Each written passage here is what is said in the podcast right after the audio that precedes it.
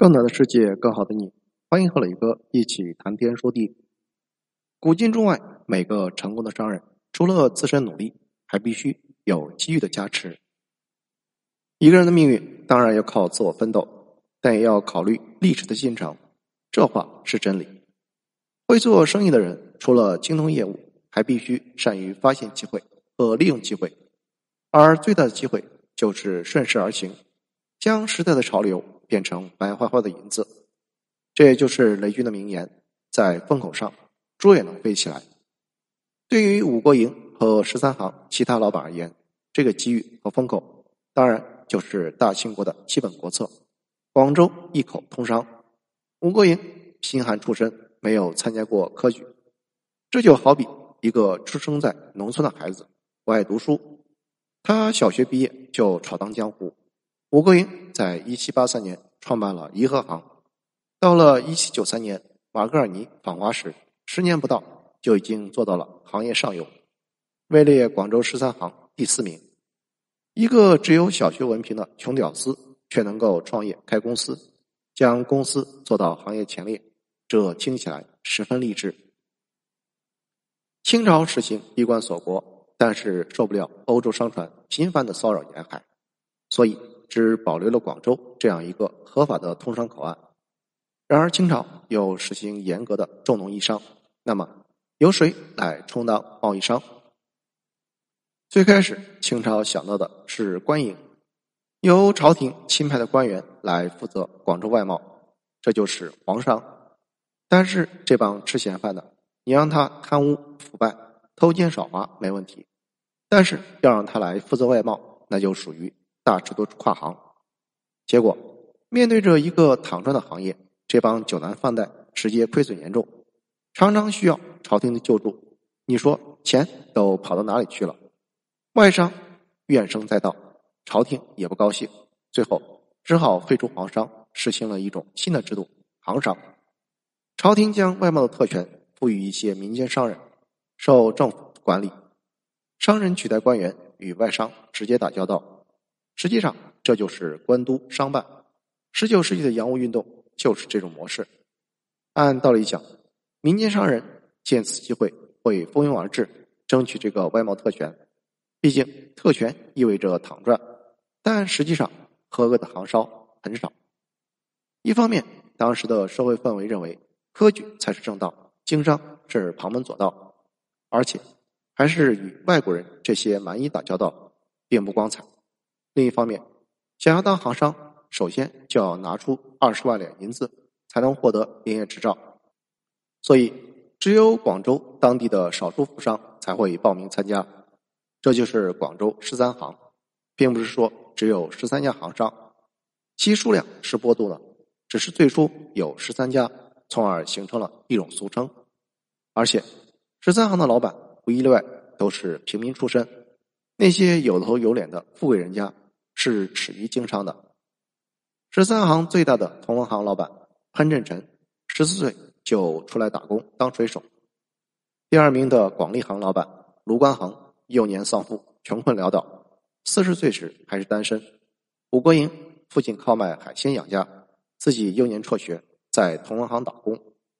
这些人毫无疑问都是屌丝逆袭的成功学代言人。屌丝逆袭的多寡，实际上。可以反映一个社会的自由度。当这些人赌上了全部身家创办行商时，必然是如履薄冰。祁同伟在《人民的名义》中有这样的台词：“人生一定要赌，一定要拼。如果你不赌的话，可能你就没有丝毫赢的机会。”对于立志想做人上人的十三行老板，所幸在时代的东风下，他们赌赢了。当然，也有赌输的，下场凄凉。因此，当穆桂英这些老板知道一七九三年马格尔尼访华时，自然是心惊胆战。马格尔尼的使命是废除一口通商和行商制度，这简直是要了十三行的命。最紧张的应该就是卢关行，他在一七九二年创办广利行时，这马格尔尼是专门冲着自己来的。所幸的是，马格尔尼失败了，怒气冲冲的称中国是。停滞的帝国，一口通商政策固然限制了中国的贸易发展，但是却为十三行提供了发迹和暴富的空前机遇。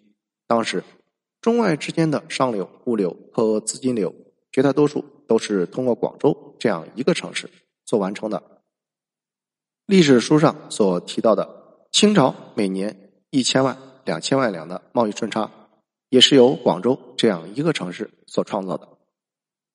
为了纪念这个中西长达百年的唯一交流窗口。和保守大清的唯一自由气孔，央视和广东卫视都制作过关于十三行的专题纪录片。广州市政府还在二零一六年新建了十三行博物馆。当时的广州就是二十世纪的香港。十八世纪，中国是全球第一大经济体。当十三行垄断帝国贸易时，他们的行为就会产生巨大的国际影响。美国独立战争的导火索。波士顿清茶事件，扔进大西洋的茶叶全部都是英国东印度公司从广东十三行所购买的武夷山乌龙茶。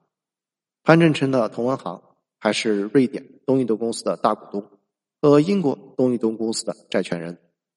十三行所在地可以说就是当时的华尔街。这也就是十三行能够出现吴炳宪这样一个世界首富的根本原因。就像是香港和美国容易出现首富。一七九三年，马格尔尼访华没有能撼动广州的一口通商地位。马格尔尼本人带着深深的遗憾，在一七九四年离开广州。但是武国营还没有高兴多久，他就遇到了一个噩耗。一七九六年，乾隆皇帝退位这一年，蔡文氏在家中自杀。当武国营听到这个消息时，半天没有回过神。蔡文氏是谁？他可是广州十三行的总商，总商就是行商的首领，负责管理十三行的事务。这并不是十三行的自律组织，而是广州海关所任命的正式管理职位。外贸纠纷、摊派税负、行业调查，政府首先就会找总商。总商责任重大。一般是由十三行中最大的行商老板担任，同文行是行业老大，所以总商一直都是同文行老板潘振辰，一干就是将近三十年。这位十三行的领袖人物是一个传奇，他不仅精通四门外语，还通过债转股成为了瑞典东印度公司的股东，开创了中国企业参股欧洲企业的先河。成为瑞典东印度公司的股东后。他还参加过一次公司的股东大会。当潘振辰到达瑞典哥德堡时，受到瑞典朝野的热烈欢迎。瑞典博物馆至今还收藏着潘振辰到此一游的字画。这应该是第一位正式造访欧洲的中国人，称得上是睁眼看世界第一人。他比林则徐和魏源早了将近一个世纪。一七八八年，潘振辰去世，享年七十三岁。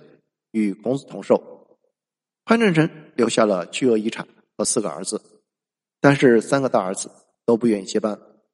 不缺钱的他们不愿意从事社会末流的商业，他们把重心放在了科举和官场，希望以此提高家族的社会地位。比如老大潘有为，一七七二年考中进士，官至内阁中书，参与编撰过《四库全书》，得罪权贵后回到广州。宁愿隐居，也不愿意接班。最终是由最小的儿子三十二岁的潘有度接任同文行掌门人。按道理，总商是他的囊中之物，但是潘有度以自己年轻为理由，一再拒绝总商的职务。别人眼馋的容易直问：潘有度为什么要拒绝？谢谢收听，欢迎评论、点赞和转发。